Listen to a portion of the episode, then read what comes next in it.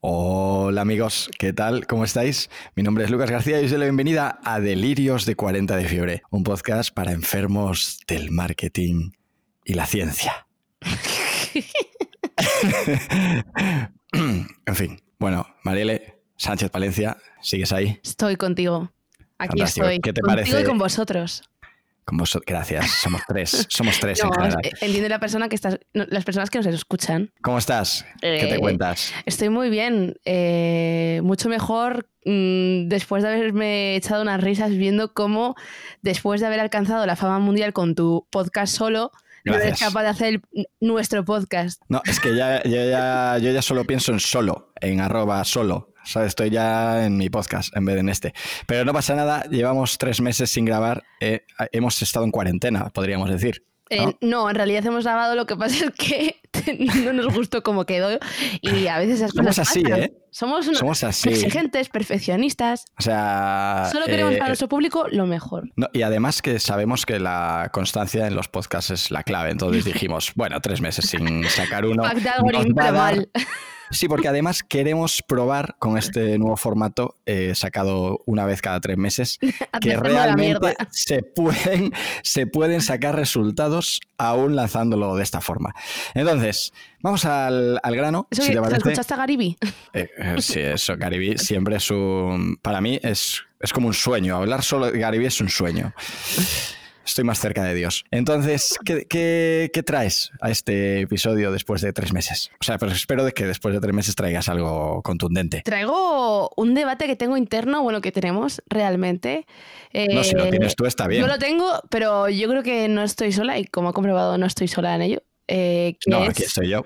el tema de Stop Hate for Profit. Impresionante. Wow. ¿Qué es, Eh. qué es esta mierda que acabo de decir? ¿Qué es esta, estos palabras en inglés que he intentado pronunciar bien, con muy poquito Sí. éxito? Pues es un No hashtag, nada. para empezar. Es un hashtag. Y es el hashtag detrás del que se están acumulando todas las denuncias de muchas marcas de grandes marcas en contra de las últimas actuaciones de Facebook relacionadas con el odio, relacionadas con el tema del racismo, etc. Hace unos días Donald Trump hizo una publicación Donny, Tony. no os lo podéis imaginar lo que dijo ese señor, que promovía bastante, como he dicho, el odio y el racismo. Y encima Facebook, pues como que le permitió eh, bloquear los comentarios de la publicación y que la gente no pudiera expresarse. Entonces, muchas marcas, eh, lideradas en primer momento por North Face, Patagonia y Rey, todas muy de outdoor. Me gusta que esa categoría, ¿no? Sí. Sean como muy reales, dice mucho de ellas. Y le queda bien a Trump, además. Eh, sí, sí, totalmente. Es una marca totalmente contraria a Trump. No veo a Trump llevando North Face, ni, me- menos No. Patagonia.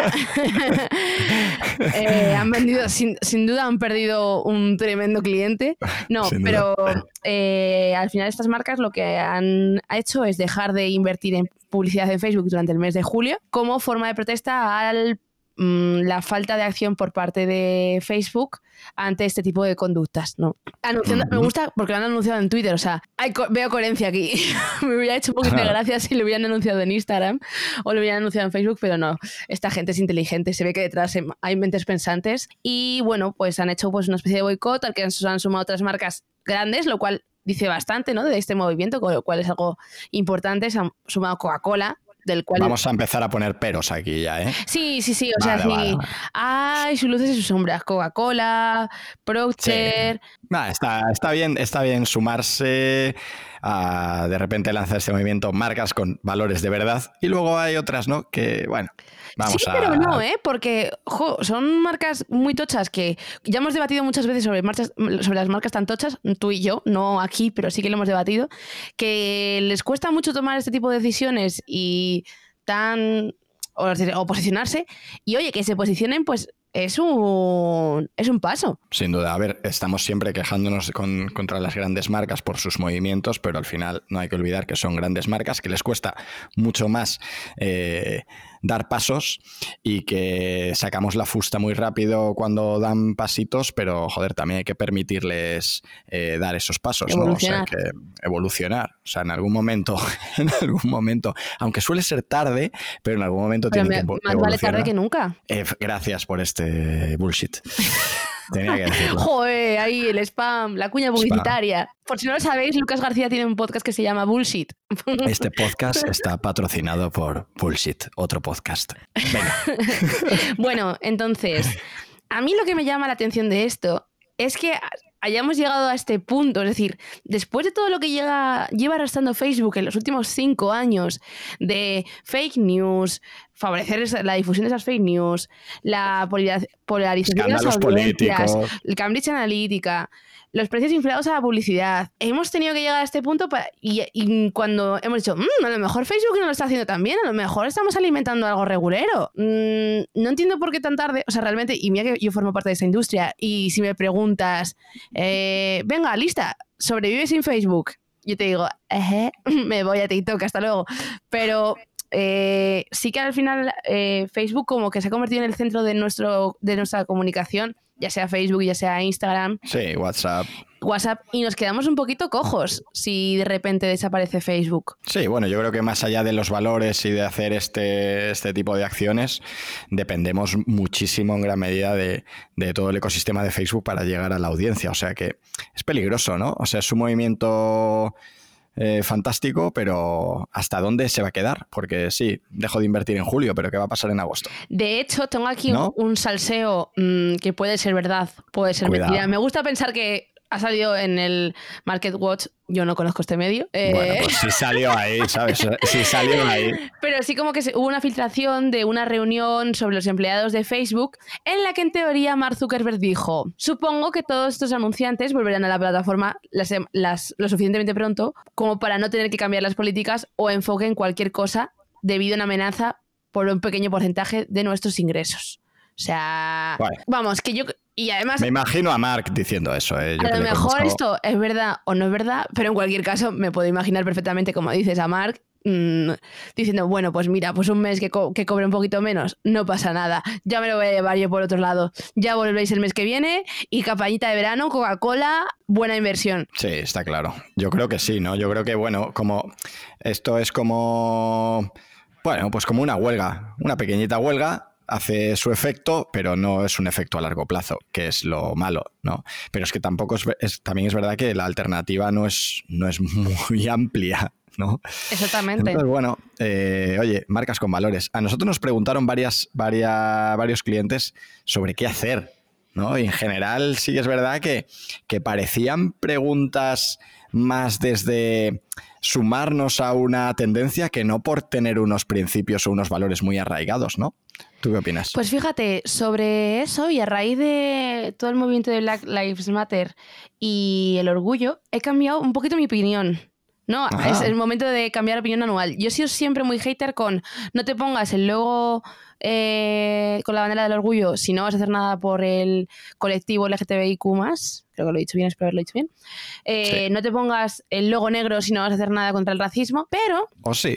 Exactamente. O sí, de repente he visto que eh, el hecho de que ciertas marcas hayan, se hayan entregado, se hayan comprometido, por ejemplo, grandes marcas, jolín, al final genera visibilidad, genera una, una esperanza, genera como que las cosas están cambiando, que hay una posibilidad, y aunque luego el resto de año, del año no hagan gran cosa sobre esas causas y las hagan en otras, pues ese, mm, esa visibilización yo creo que ayuda, ¿no? Hablabas el otro día con un colega sobre que no tenemos que exigir el máximo grado de implicación en una causa, ¿no? O sea, es decir, eh, a lo mejor...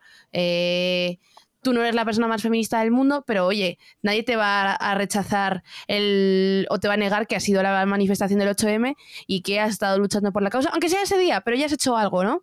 O hmm. mm, no te pido que hables con, lenguaje inclusivo, pero sí que es cierto que entiendas que, pues, que hay hombres que tienen la regla, por ejemplo, o que hables sobre ese tema. No sé, eh, no hace falta estar como a la máxima, obviamente, pues sería genial, pero tampoco podemos, eh, o sea, decir, no podemos, no me sale la palabra, pero criticar. castigar las marcas que hacen un poquito porque ese poquito suma. Sin duda, sin duda, ese poquito suma. El, problema eh, em, Y estando totalmente de acuerdo contigo, porque siempre he pensado, y, odio decir que estoy totalmente de acuerdo contigo, ¿eh? o sea, es difícil, ¿eh? Me la apunto en el calendario. Sí, esto, esto es un hito. Esto se nota que estamos en julio y es verano y hace calor. Ir vacaciones ya. Cállate, María. Eh, pero, pero aquí hay un, hay, hay un punto de, aún estando de acuerdo contigo, eh, sí que es verdad que no dejan de ser cosas muy pequeñas. ¿eh? suelen ser participaciones, pues eso, de un, post en el, en el feed de Instagram con el fondito negro y punto, ¿no? Y lo ves en muchas marcas. Y hombre, mm, tú que tienes una audiencia, que tienes una responsabilidad en la, en la, sociedad mayor que la que puede tener una persona física normal, ¿no? Pues, y que tienes un peso mayor, obviamente, como marca, Mm, puedes dar un poquito más, ¿sabes? Puedes dar un poquito más y deberías dar un poquito más. Y no se trata de meterte en todas las causas, ¿no? Porque no se trata. Eh, no por el Día Internacional del Niño, tú que eres una marca, yo que sé, de, algo que no tiene nada que ver, pues no te debes de meter. Pero eh, en cosas como estas, si te metes, métete un poquito más, ¿no? Que se, que se espera que hagas un poquito más de, que, la media. Eh, nos gusta ese, ese filtro de, de, oye, es un poquito más que la media, o estás por debajo de la media o en la media. Pues hombre, yo siempre abogo por un poquito más que la media. ¿No? Sí, desde luego. Yo sí que hablábamos siempre de, y lo hablamos durante el coronavirus, de dónde lo ligera, lo ligera que es o lo delgada que es la línea entre el oportunismo y el compromiso. Pero sí que es cierto que si las marcas se toman en serio estas publicaciones y no lo dejan como una forma más de conseguir engagement, y yo quiero pensar, por ejemplo, por eso, ¿por qué me ha cambiado un poco la opinión el Black Lives Matter? Porque realmente ese día nadie, o sea, no, veías el logo de la marca, veías todo en negro y, veías una tras otra. Yo no me acuerdo qué marcas se, sumaron. Pero eso yo creo que eso implica un compromiso o una cierta promesa que no tiene que ver con el. Porque, o sea, decir, no te va, no te va a volver de, no te va a venir de vuelta. No veo un beneficio claro por parte de la marca en sumarte a eso. Y creo que sí que puede haber un beneficio, por ejemplo, a nivel interno. Pero el beneficio, el beneficio sí que está claro, ¿eh? El beneficio sí que está claro, porque tú no lo ves. Sí que es verdad que hay muchas publicaciones en negro y no lo ves y no estás pendiente, pero el beneficio es clarísimo, que sea, es, empatizar, ¿no? Si tu audiencia lo está haciendo y tú también lo haces, estás empatizando y ya sabemos que esta palabra es fantástica. Sí, generar conexión, etcétera. Y eso funciona, eso tiene un beneficio, está claro. Sí, pero que realmente no es un algo súper eh, que vaya a producir un cambio tremendo sobre a priori. si luego de repente una marca como Coca-Cola lo hace, pues a mí, por ejemplo, sí que me queda pero más Pero precisamente porque no va a generar un cambio grande, es precisamente quizá por eso que lo, hacen muchas marcas, porque el impacto eh, no, es eh, grandísimo, para bien o para mal, no es grande, y y luego el, riesgo que asumen eh, eh, metiéndose en, estas causas es bajísimo. Sí, desde luego no resta. Yo me mantengo escéptico a lo bestia porque no, no sé, le veo, le veo que es un ejercicio tan, tan normalmente tan vacío, normalmente es secundario, normalmente no viene precedido de una estrategia es decir, oye, planificamos a principio de año cuáles son las causas importantes para nosotros, porque nuestros valores son estos. Entonces, a principio de año nos empezamos a planificar sobre eh, cualquier cosa alrededor del racismo, cualquier cosa alrededor de la sostenibilidad, cualquier cosa alrededor de la desigualdad. Venga, eh, guay, estos tres valores, vamos a por ellos. Eh, pero no, no funciona así, funciona, es mucho más reactivo. Es de repente pasa esto con el racismo y yo como marca de, yo qué sé, de tampones, pues me meto ahí, ¿no? A mí me parece, me sigue pareciendo vacío. Y compartiendo contigo que eh, el ejercicio me parece correcto de, eh, eh, venga, aunque sea poquito, lo vamos a hacer para visibilizar esto que está pasando.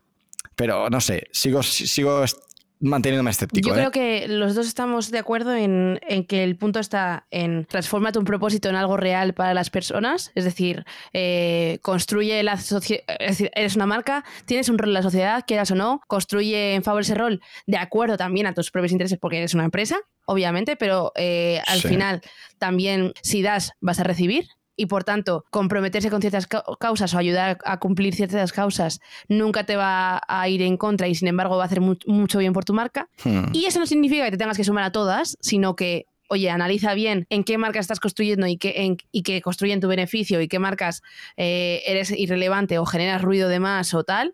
Y luego hay ciertas causas que son, es que realmente han sido causas tan globales que creo que es un gesto por la humanidad, no es un gesto por construcción de, de la marca, ¿no? Me gusta de, repente veo personas detrás de las, de las marcas exigiendo que sus, em, que sus empresas, por eso pensaba en el, tema interno. O sea, también hay un tema interno de, de, valores, de cultura de empresa, de ver que mi marca está apoyando a esto y donde trabajo está apoyando a esto y por tanto estoy en un sitio en el que, en el que, en que, encaja con mis valores, ¿no? Por eso sí. decía que a lo mejor también no siempre vemos la perspectiva interna de sumarnos a ciertas cosas así como de forma muy rápida, pero también la puede haber, ¿no? Es que cierta promesa para las personas que trabajan allí, cierto orgullo, etcétera, y creo que quiero pensar bien. Sé que, es decir, esto es un poco inocente, sé que hay marcas que, y además lo hemos tenido en la agencia, gente que nos ha, puesto, nos ha dicho, ponernos el logo morado, y es como, pero vamos a ver, poner el logo morado no es suficiente, pero luego de repente empieza a ver como que las cosas están cambiando y que las cosas se hacen más en serio y que hay una unidad y que hay un interés. Sí, para mí la, para mí la, la historia es el, timing, ¿no? O sea, yo, yo me lo creo cuando el timing es, es un poco anticipado, ¿no?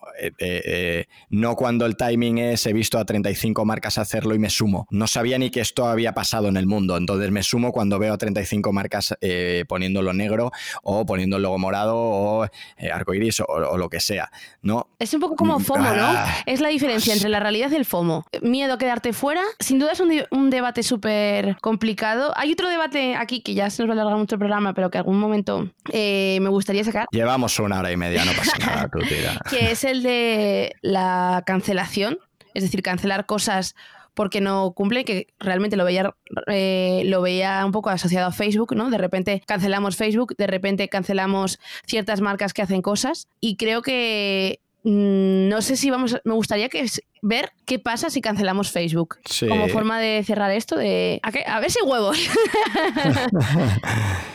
sí, bueno, está complicado, ¿eh? Yo creo que está, complicado, pero lo que sí estamos viendo es una corriente clara desde hace unos años de, movimiento, ¿no? De hay, hay, hay marejada. Eh, son arenas, Facebook ahora mismo son arenas movedizas. Eh, creo que Facebook existe todavía por en gran parte, no digo que fuese a desaparecer, ¿no? Pero en gran parte el éxito que tiene lo tiene por Instagram y lo tiene por WhatsApp y lo tiene por otras cosas, más que por Facebook en sí. Claro, yo todo el rato estoy hablando de Facebook como compañía que tiene productitos. Sí, correcto, correcto, exacto. Entonces, es, complicado, pero yo sí que veo que, la cosa se les está poniendo complicado, sobre todo por, por su posición política, ¿no? Está todo en duda, eh, etcétera. Así como, así como Twitter lo ha hecho muchísimo mejor con. Y a mí me da pena porque Twitter en los últimos años viene a nivel de inversión pasándolo regular. Sí. Y, en cambio Facebook no para de subir.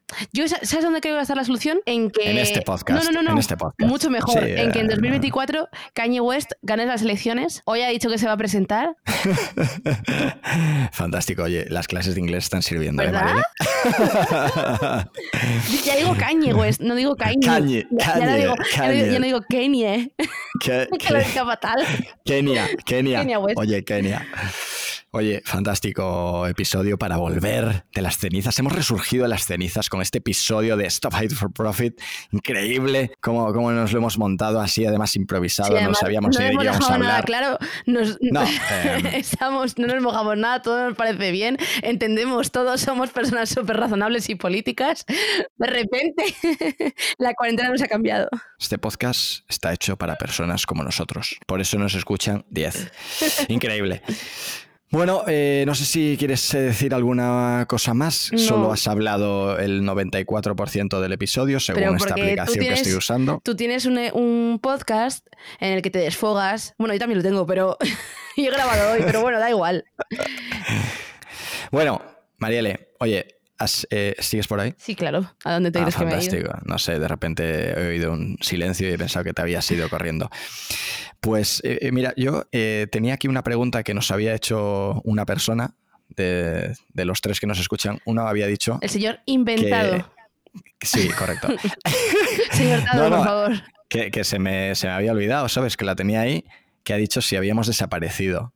Y aquí quiero anunciar que este podcast nunca va a desaparecer siempre vamos a estar ahí, nunca se sabe cuándo vamos a grabar como el los siguiente. Porque claro, aquí ¿qué pasa? Nosotros siempre vamos por el lateral, ¿no? Por la tangente. Entonces, de repente, todo el mundo dice, no, yo grabo de lunes a viernes, no, yo todos los días, no, yo cada tres días, no, yo una vez a la semana, no, yo una vez cada 15 días.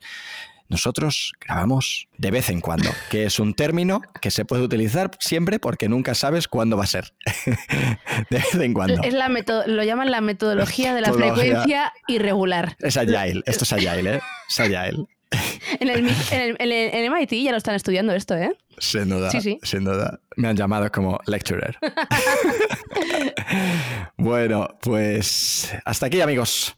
Ha sido un placer volver a, volver a hablar de estas cosas que nos inquietan en la vida de las redes sociales, el marketing, la comunicación, el branding, el CRO, el UX, el UI y todas estas palabras que nos inventamos para hablar de lo mismo. Y esperamos veros, oíros Y un- en el siguiente. Uniros al debate. Eso es muy Y uniros al debate en arroba socialmood. Pues Pues nada, bien. hasta aquí, hasta aquí amigos. Os mando un abrazo muy fuerte. Marielle, ha sido un placer de nuevo. Y Igualmente. nos vemos en el siguiente. Ale, hasta luego.